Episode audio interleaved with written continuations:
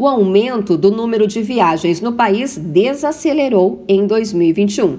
Enquanto em 2019 foram mais de 20 milhões, o ano passado registrou cerca de 12 milhões de viagens, uma queda de 41%.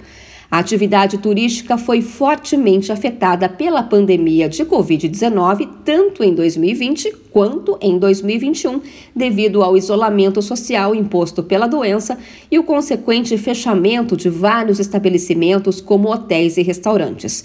Mas não foi apenas a pandemia que restringiu as viagens. A falta de dinheiro foi o fator que mais pesou para o brasileiro não fazer as malas e colocar o pé na estrada. Os dados fazem parte da Pesquisa Nacional por Amostra de Domicílios Contínua de Turismo do IBGE, que apresenta um quadro de fluxos de turistas nacionais nas diferentes regiões do país e para o exterior.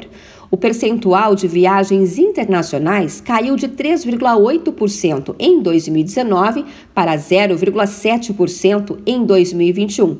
A analista da PNAD Turismo, Flávia Vinhares, disse que, segundo a amostra, no Brasil, mesmo diante desse quadro, as regiões mais visitadas foram o Sudeste e o Sul do país. A população que mais viajou foi a do estado de São Paulo. Em segundo lugar, vem Minas Gerais, seguido por Bahia, Rio Grande do Sul, Paraná e Rio de Janeiro. Sobre os estados que menos realizaram viagens, foram os estados da região norte. Quando a gente olha os estados mais procurados como principal destino da viagem, foram aqueles que mais viajaram, né? O que nos mostra que o turismo é um turismo muito intra-regional. Segundo a pesquisa, considerando a renda das famílias entre os que declararam rendimento abaixo de meio salário mínimo por pessoa, as viagens foram em 35% dos casos para tratamento de saúde e apenas 14,3% viajaram para o lazer.